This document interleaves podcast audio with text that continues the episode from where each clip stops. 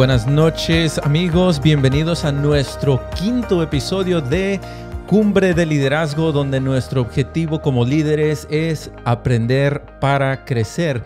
Mi nombre es Josué Hernández, soy el presentador de este programa y en este episodio hablaremos acerca de la ley del monte Everest. Esta ley nos dice que a medida que el desafío crece, la necesidad de un trabajo en equipo aumenta. Para ayudarnos a entender el impacto que esta ley puede tener en tu equipo, están con nosotros de nuevo Arturo López y Cristian Mardarie, que nos hizo falta la semana pasada. Son pastores en la Conferencia Central de California.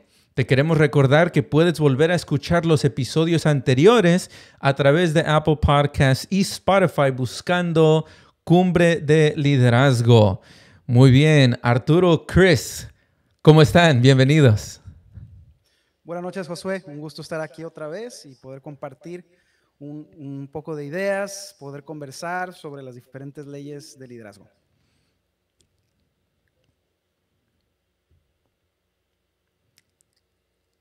Chris, no te escuchamos.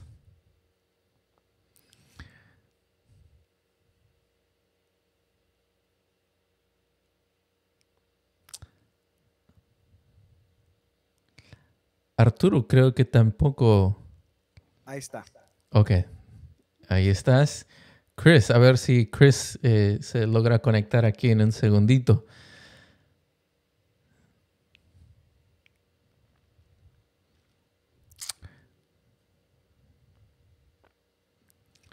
Sí. Ok, muy bien. Chris, ¿cómo estás? Gracias por, por acompañarnos. Sí, no, los extrañé la semana pasada. Un saludo, compañeros, un saludo a nuestros eh, seguidores y estoy muy feliz de poder acompañarles eh, en esta ocasión. Así es, gracias, gracias de nuevo por acompañarnos y claro, nosotros te extrañamos a ti también la semana pasada.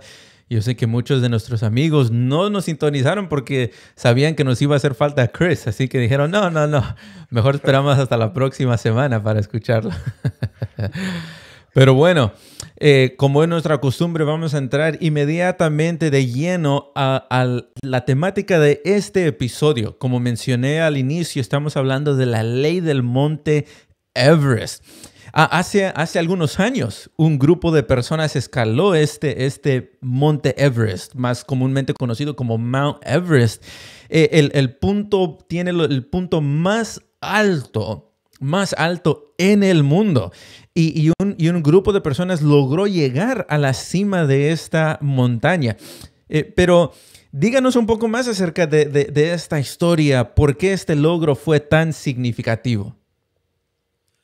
Sí, no, sabes, Josué, Cristian, que lo más importante que, se recalca en esta historia es que, por ejemplo, en mil, de 1920 a 1952, um, cuando el ser humano pues estaba conquistando diferentes cimas, estaban llegando a diferentes cimas de diferentes lugares del mundo, pues el monte Everest era ese lugar el cual todos querían conquistar, todos querían llegar a la cima.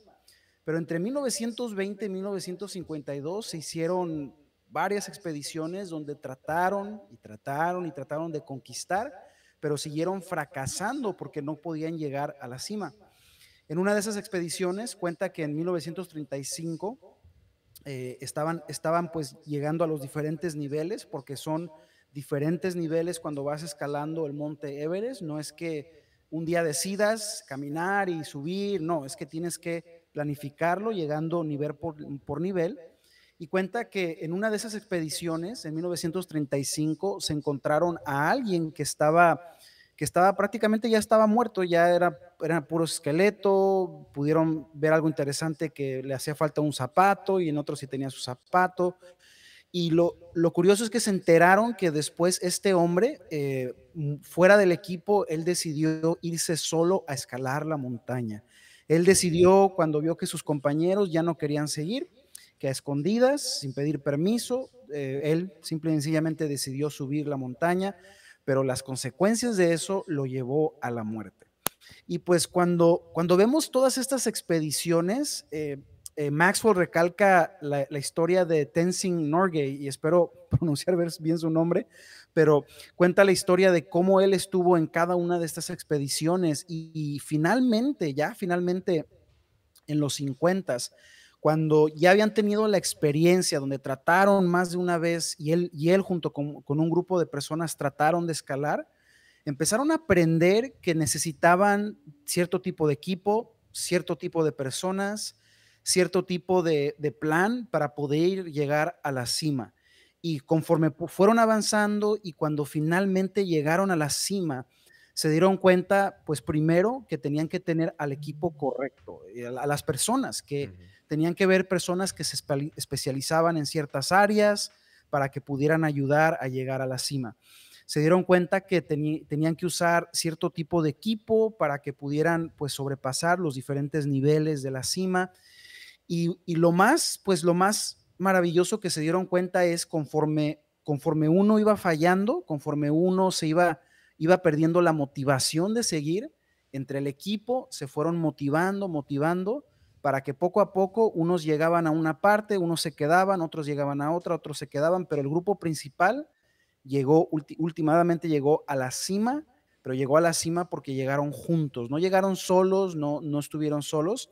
Este uh, comenta que, que para él, pues lo más importante de, no, no es llegar a la cima, sino más bien llegar pues con un buen plan, llegar sanos, llegar, llevar salvos, y que para él, pues lo mejor es que, que puedan, al ver ese desafío, puedan puedan este, verlo, afrontarlo, pero puedan hacerlo como un equipo. Y si tal vez él hubiera sido uno de los que se quedó atrás, pero el otro equipo siguió adelante, a él dice que pues no le, no le hubiera preocupado, porque para él lo más importante es que el equipo llegara a, la cima. Así que esa es la clave, yo creo, eso es lo, más importante de esta historia, que aún en el Mount Everest, eh, ninguna persona puede conquistar esa cima solo, se necesita un equipo, se necesita planificación, etcétera, etcétera. Muchas de las cosas que mencionamos.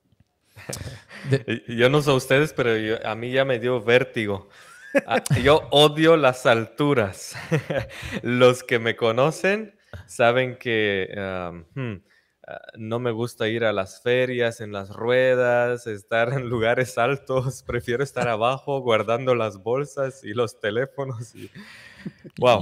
Ah, creo que le deberíamos haber puesto otro nombre a este, a este podcast entonces, en, vez de Cumbre de Liderazgo. ya le dio vértigo a Cristian. sí, sí. Fíjense que, que una de las cosas que que me encanta de, esta historia es, es lo, impactante, verdaderamente impactante que es. Acabo de ver una, una, eh, una documental acerca de, una documental de Netflix eh, que se llama 14 Peaks. Y esta documental explora la historia de un hombre y su equipo que escalaron no solamente Mount Everest, porque Mount Everest es, solamente una montaña, una de las 14 montañas, 14 puntos más altos, son, son más de 8000 pies de altura. Hay 14 de estas en el mundo. Entonces, este, este se llama NEMS. Este NEMS y su equipo escalaron estos 14 puntos, cada punto más de 8000 más, de metros de altura y lo lograron todo en, en menos de 7 meses.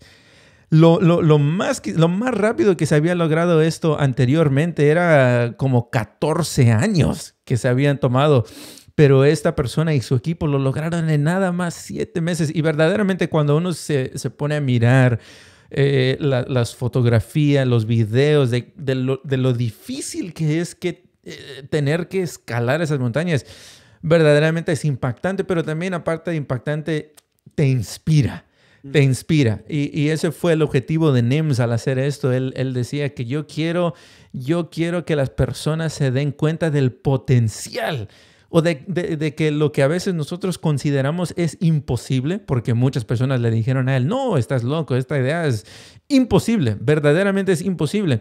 Entonces él, eh, curiosamente, le puso a este proyecto, le puso el proyecto posible, Project Possible, para demostrarle a las personas que lo que ellos consideraban imposible, él lo pudo lograr hacer. Así que vamos a, vamos a profundizar un poquito más acerca de, esta ley entonces del Monte Everest. Y, y Maxwell nos recuerda que cada persona, aunque usted, aunque usted no lo crea, cada persona que nos está escuchando hoy a través de este episodio, cada uno de ustedes tiene una montaña Everest que lo está esperando. En lo más profundo de nuestros corazones, todos tenemos un sueño. Todos tenemos, si buscamos y nos analizamos individualmente, nos vamos a dar cuenta que hay algo que nosotros verdaderamente soñamos, pero que para lograr estos sueños grandes necesitamos un equipo. Así que comencemos con la primera pregunta. ¿Cuáles son los pasos que necesitamos tomar para hacer que estos sueños que nosotros tenemos una realidad. Ah, definitivamente, si, si, me permiten.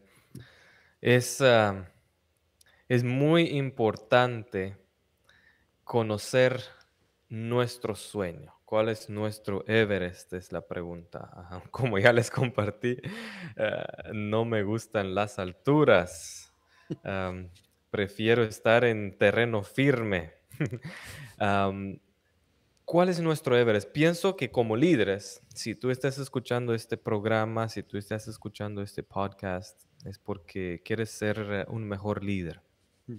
Como líder tenemos eh, sueños, tenemos metas, eh, tenemos propósitos, y para que podamos alcanzar esa meta, tenemos que tener primero que nada la meta definida. Así como en, la historia de, este equipo de exploradores y alpinistas, escaladores, la meta era muy clara. La meta era llegar a la cima.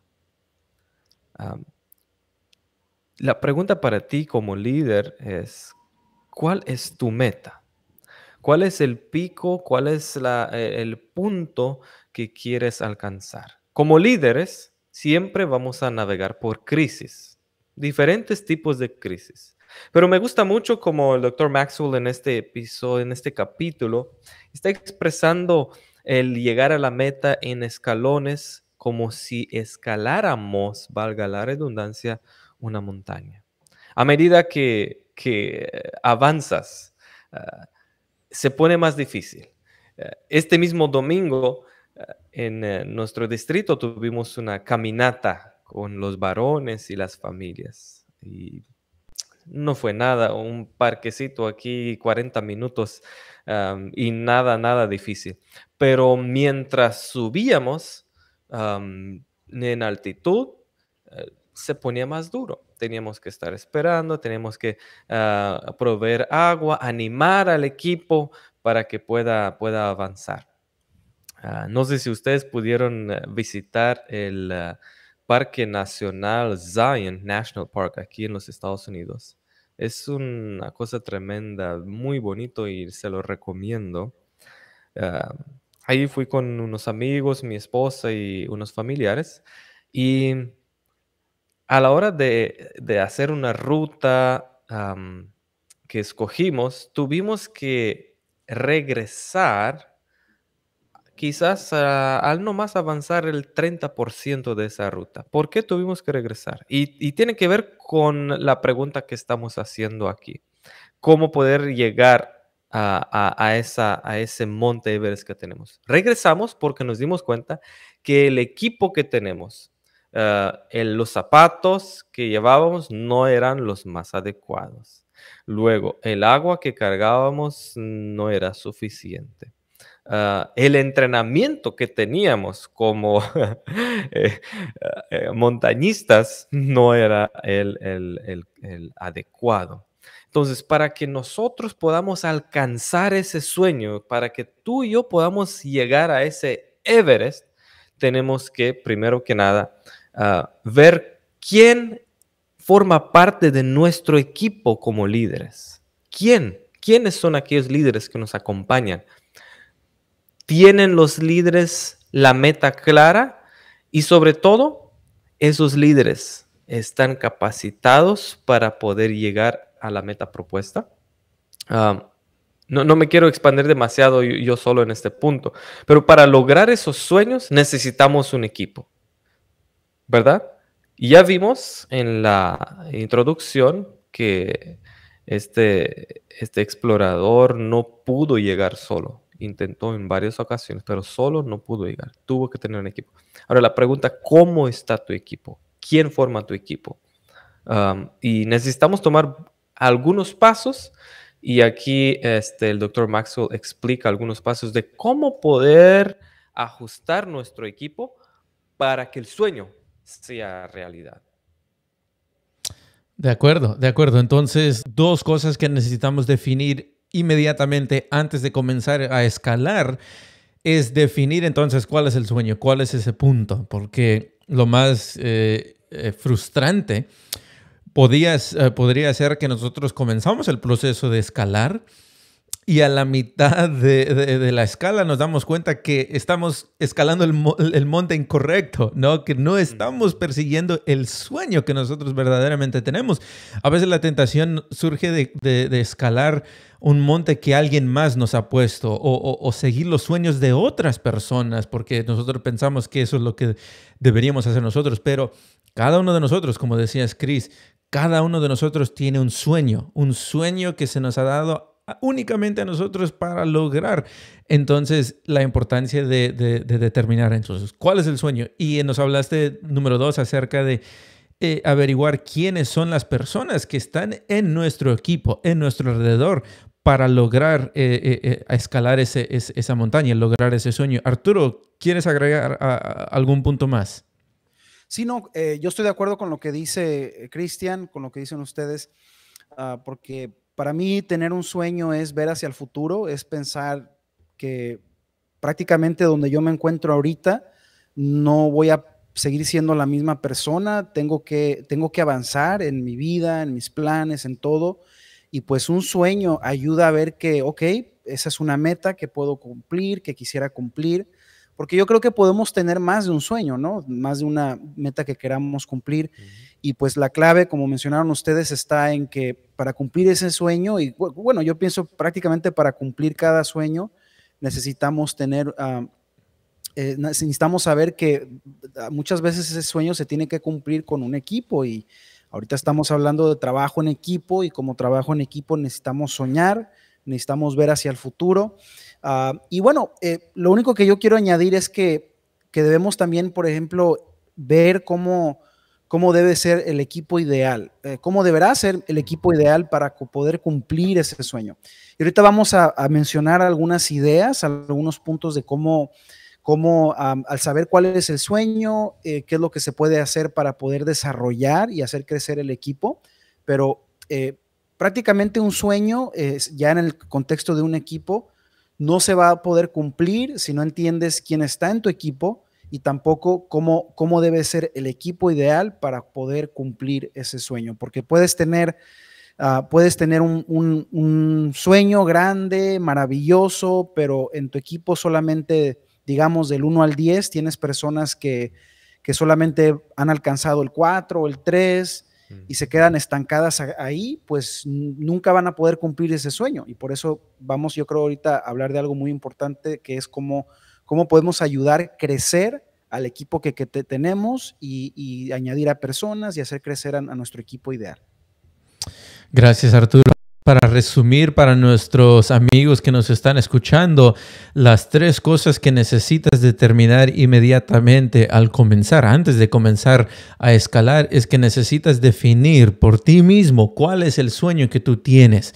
Número dos, tienes que definir quiénes son los integrantes que están en tu equipo, quiénes son las personas a tu alrededor. Y número tres, identificar entonces cuál es el equipo ideal, cuál es el equipo que puede lograr eh, estos sueños. Porque la realidad es que a veces, a pesar de que aunque nosotros tengamos sueños grandes, la, dificultad en la realidad en la que nos encontramos es que el equipo que nosotros tenemos no está a la altura para lograr el sueño que tenemos nosotros por delante.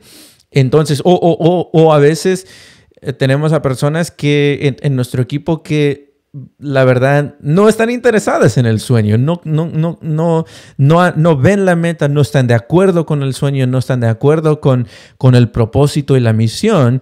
Entonces, la pregunta para ustedes como líderes con experiencia eh, en sus contextos, ¿qué es lo que nosotros deberíamos hacer cuando nos damos cuenta que tenemos un equipo que no está capacitado, que no está a la altura, que no es el equipo que nos va a ayudar a llegar a la cima de la montaña, lograr el sueño que nosotros tenemos, ¿qué es lo que hacemos eh, cuando tenemos un equipo que no está a, esa altura? Ese es el trabajo el trabajo difícil donde uno se tiene que remangar y si tú eres un líder cristiano, sobre todo ponerse mucho de rodillas. Mm, mm. es frustrante cuando quieres cumplir tu sueño, quieres eh, llegar a la meta y te das cuenta que mm, parte del equipo que tienes no está interesado. Y es más bien un estorbo Mm. para que puedas alcanzar esa meta. ¿Qué haces? Y, es el, trabajo difícil, pero tenemos que comenzar a desarrollar, a desarrollar aquellos líderes. Y aquí mencionan que cuando el equipo no está a la altura de los sueños, hay dos alternativas. Olvidarse del sueño o desarrollar tu equipo. Desarrollar, ¿cómo lo, cómo lo definiera? Tratar de enseñarle a aquel líder que no ve el, el final, no ve la meta, incentivarlo, animarlo, para que, para que de repente la pueda captar y abrazar y hacer esa meta suya para que podamos, en vez de ir para abajo, avanzar hacia arriba. Ahora, si el líder, eh, la persona que está en tu equipo no quiere abrazar, tenemos que tomar una, decisión, ¿no? Es, bueno, si usted no tiene el mismo sueño, no, no está ilusionado con, con, llegar a esta meta, entonces es preferible que, igual ah, ah, tenemos que reestructurar nuestro equipo. Mm. No podemos contar con alguien ah, que no va a ser útil cuando la altitud vaya a ser muy alta, cuando nos falte el oxígeno, cuando hay que apretar más duro, hay que caer. No, no podemos contar con alguien que sabemos que nos va a dejar tirados ahí justo, justo acerca de llegar a la meta es olvidarse del sueño si no tienes dentro de tu equipo eh, todo, todo, todo el, personal, eh, dicen en inglés on board, ¿verdad? Al, alistado para, para llegar a la meta o desarrollar tu equipo, ¿no? Y eso es lo que, lo que cuesta, ¿no? Eh, trabajar con las personas. Pero pienso que si tú eres un líder cristiano, lo pones en oración y dejas que el Espíritu de Dios trabaje de antemano, las cosas se van a dar. Sí, no, y creo, creo que se puede, eh, creo que se puede trabajar, ¿no? Se puede trabajar con todo tipo de persona, porque esa es la, esa es la cosa de un equipo. De un equipo es que el equipo eh, muchas veces vienes a un lugar, a un lugar nuevo, tienes un equipo ya que está funcionando y a veces ese equipo es el equipo que tienes pero de todos modos creo que no hay nunca la excusa de decir, solo porque no tengo el equipo que quiero, no significa que no podemos trabajar y no significa que no podemos desarrollar. Y pues aquí entra la clave, ¿no? De trabajar con ellos y, me gusta mucho que dices, ah, que dices eso, eh, eh, Cristian. Ah, eh, si me permiten, yo quisiera añadir otra, otra parte muy importante que es, pues, una vez que quieras trabajar con ellos, es que tienes también que ahora va a haber un momento en el proceso, va a haber un momento donde tienes que agregar al equipo miembros clave. una de las cosas que a mí me fascina hacer como pastor, eh, que me encanta, eso, es lo que más me gusta del ministerio, es cuando yo puedo ver a una persona que tiene el deseo de servir, quiere servir, pero cuando yo, eh, con la ayuda de Dios, con la inspiración del Espíritu Santo, porque eso el, discernimiento que, el Espíritu nos da para poder ver eso de las personas, que pueda ver a, un, a un, un, profesional, una persona que tiene un trabajo, se dedica a una vocación y que pueda utilizar esos dones para la iglesia. Ah, porque yo creo que cuando tú ves, por ejemplo, a un, a un joven profesional que, pueda entender el concepto de organización, de, management, de, qué es lo que significa trabajar con equipos, qué son todas las diferentes partes de lo que significa trabajar en una organización. Me fascina hablar con ellos, trabajar con ellos y añadir, añadirlos al equipo porque son clave. Me fascina también cuando puedo ver una persona que le encanta trabajar con sus manos porque cuando tienes ese tipo de personas claves que, que, tiene diferentes tipos de, talentos, las vas juntando poco a poco y ya empiezas ir, ya empiezas a formar a, un equipo que, tienes personas claves que tienes que tener en el equipo, porque no puedes tener puros a puras personas que solo trabajan que les gusta trabajar con las manos, no puedes tener solamente a personas que trabajan en un escritorio viendo la computadora solamente, tiene que haber variedad pero por eso eh, en el desarrollo del equipo va a haber la oportunidad donde podemos ir añadiendo personas claves, pero para eso tenemos que poner mucha atención y, bueno, en el contexto de una iglesia, eh, y yo creo que también el Espíritu nos ayuda ya en un trabajo, eh, pudiéramos decir, secular, que nos ayuda a discernir qué tipo de personas están a, nuestros alrededores, quiénes pueden ser personas claves para nuestro equipo. Creo que todos tenemos personas claves en nuestros equipos, sea en tu junta de iglesia, en tus asociados de jóvenes, si tú eres un director de jóvenes. Y, me gusta mucho eh, lo que estás mencionando, Arturo, si, me permiten, compañeros. Eh, eh, identificar esas personas claves, nutrirlas y, asegurarse que ellas trabajan armoniosamente con el resto, eso es, eso es aún más clave, ¿no? Y, acariciar, eh, em, abrazar y quiero incentivar y, e invertir en esas mm. personas claves, invertir. Muchas veces se nos olvida ese, ese detalle, ¿no? invertir en las personas claves. Correcto, correcto. Y ahora ustedes han hablado extensamente acerca de, de, los miembros del equipo, cómo desarrollarlos, cómo capacitarlos, eh, cómo nosotros debemos siempre dar la oportunidad eh, a, nuevas personas para formar parte del equipo. Pero eh, ustedes creen que, que existen momentos donde hay personas que son parte, llegaste a un, a un nuevo lugar de trabajo, tienes a varios miembros trabajando contigo, varias personas trabajando eh, en tu equipo, pero te das cuenta de que hay una o dos, tres personas que quizás no, ya, ya, ya los has animado, has trabajado con ellos directamente, pero a pesar de, esa de esas capacitaciones, de, hablar a solas con ellos individualmente, eh, de querer entenderlos, escuchar sus puntos de vista, ¿ustedes creen que hay algún, hay, algún momento donde lo mejor para un equipo es, es deshacerse de un miembro? Cristian, si me dejas mencionar eso. No, es que es una, es una pregunta en, el trabajo de equipo, en liderazgo, este es el contexto correcto para, tratar esos asuntos difíciles, ¿no?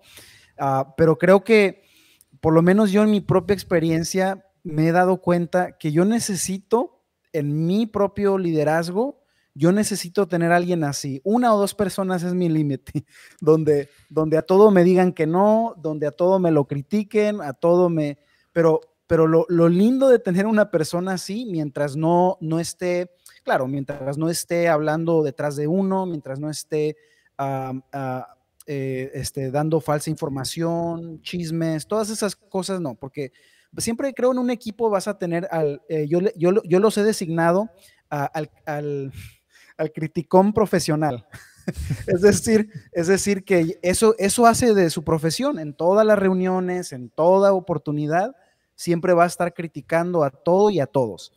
Pero mientras no haya falta de respeto, porque las críticas se puede aprender uno a dar críticas constructivas mientras no haya falta de respeto, donde no estén apuñalando a nadie detrás, que, por lo menos me he encontrado una que otra persona así.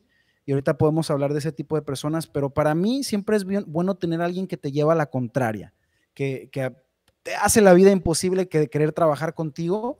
¿Por qué? Porque te hace ver algo que muchas veces nosotros cuando vemos el sueño eh, nos ponemos ciegos y, solamente podemos ver así de una manera muy pequeñita una parte del sueño, pero esas personas con sus, comentarios, críticas, a veces cuando ya nos damos cuenta, a veces del coraje, pero nos podemos dar cuenta que, que sí, que lo que dijo tiene cierta razón y eso me ayuda al equipo a ver aún mejor eh, eh, cuál es el sueño y qué es lo que se tiene que afrontar.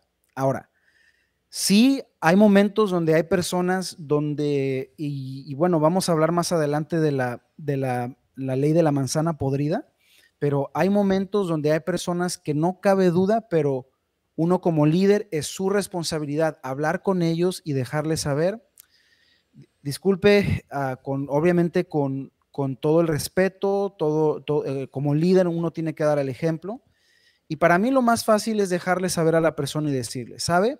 Eh, eh, a un miembro de iglesia, un líder de iglesia, es decirle, el tren está moviéndose ya todos estamos en los, ya todos estamos en el tren, pero usted no se ha querido subir este tren.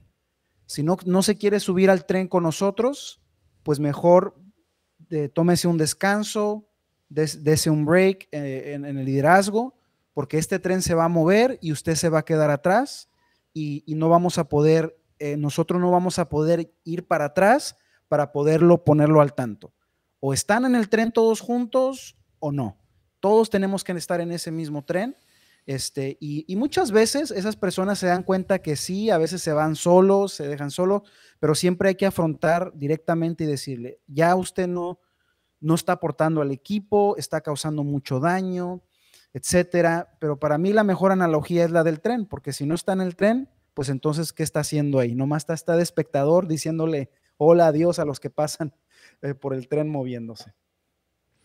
Chris, eh, ¿en, alguna ocasión te ha tocado tener que tener una conversación similar a esta de, pedirle a alguien que decimos en inglés step down, que eh, me imagino que eh, si estuviéramos, si estamos utilizando esta analogía del Monte Everest, sería como llevar a un miembro del equipo que ya no está aportando nada, sino que simplemente se ha convertido en una carga, en una carga pesada que uno tiene que llevar y quizás lo, mejor para el equipo que, sigue adelante es simplemente desconectarse de esa persona, eh, de, dejarla ahí donde está para que el trabajo, eh, eh, el equipo pueda más ligeramente llegar a la cima. ¿Te ha tocado estar en alguna situación y, qué recomendarías a los líderes que nos están escuchando?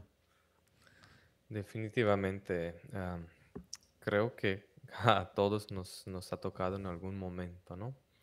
Sea que somos aquel líder que tuvo que quedarse atrás o que, o que tuvimos que decirle a alguien del equipo ah, que se quede atrás.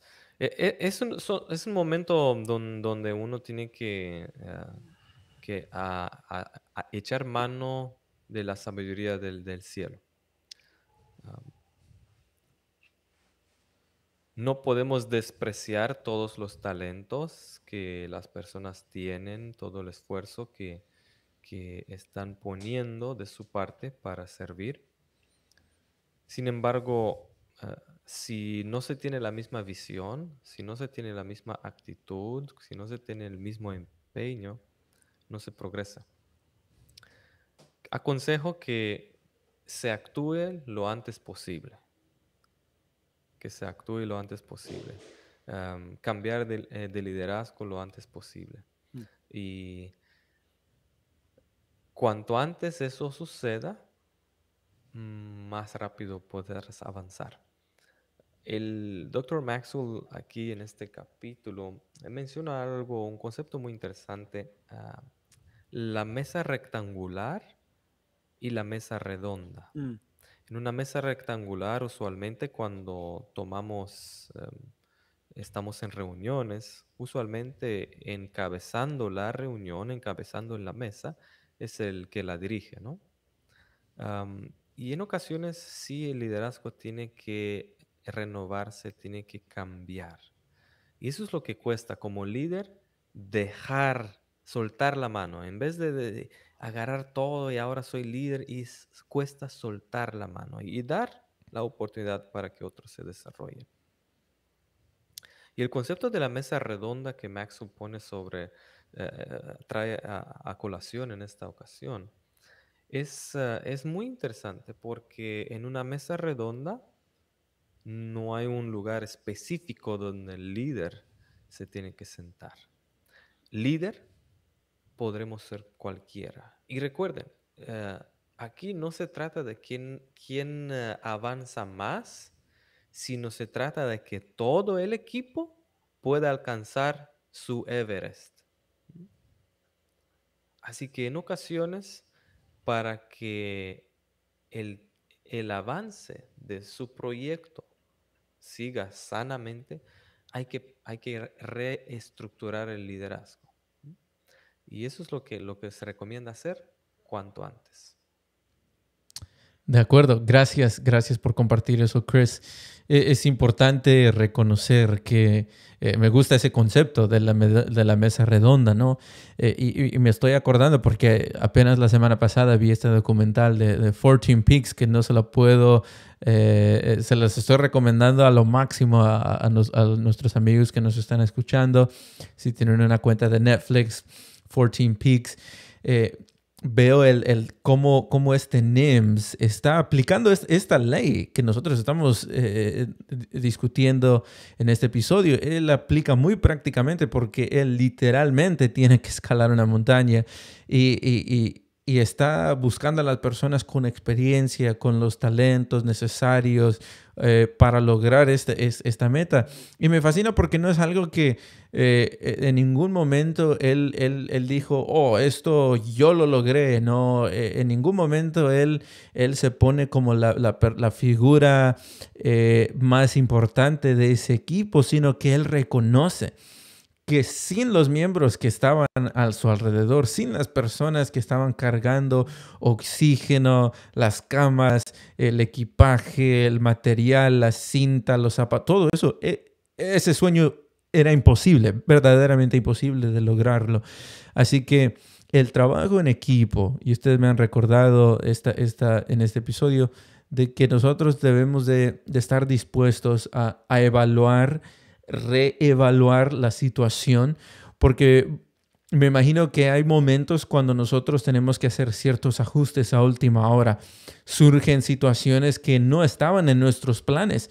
Surgen momentos que, que a veces nos, eh, eh, eh, nos, nos, cambian el, el, panorama, el plan que nosotros teníamos y debemos mantener la flexibilidad para hacer los cambios necesarios en los momentos necesarios para poder continuar nuestra, nuestro, nuestro rumbo hacia, hacia la cumbre. Eh, ¿Algo más, eh, eh, Arturo, Chris, que quisieran agregar a, a, a, este, a esta ley del Monte Everest para nuestros amigos que nos escuchan? Sí, no, cuando, cuando estaba mencionando, Cristian, el concepto de la mesa de redonda, rectangular, creo que obviamente cuando se menciona una mesa redonda, en el contexto de, un equipo, a mí me, hace pensar la historia del rey Arturo, ¿no?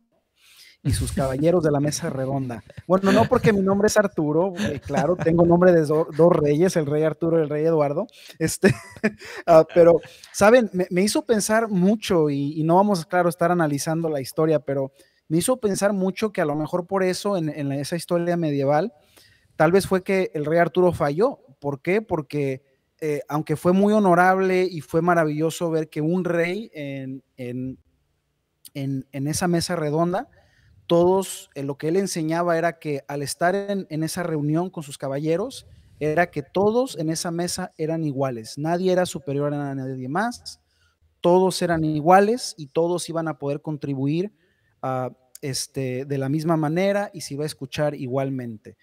Ah, yo creo que pues tan, tan honorable que es eso, muchas veces, a veces cuando queremos tratar a todos igual y trabajar todos, eh, o sea, comportarnos y tratarnos igual, yo creo que en el, en, el, en, el, aspecto del liderazgo hay veces, especialmente cuando afrontamos esas ocasiones donde tienes que remover a alguien que no está funcionando, alguien que está causando más problemas, es que en una mesa redonda lo que no funciona es que pone a todos, todos los pone iguales y cómo vas a poder determinar quién es el líder, quién es el encargado de esto, quién es el encargado del otro.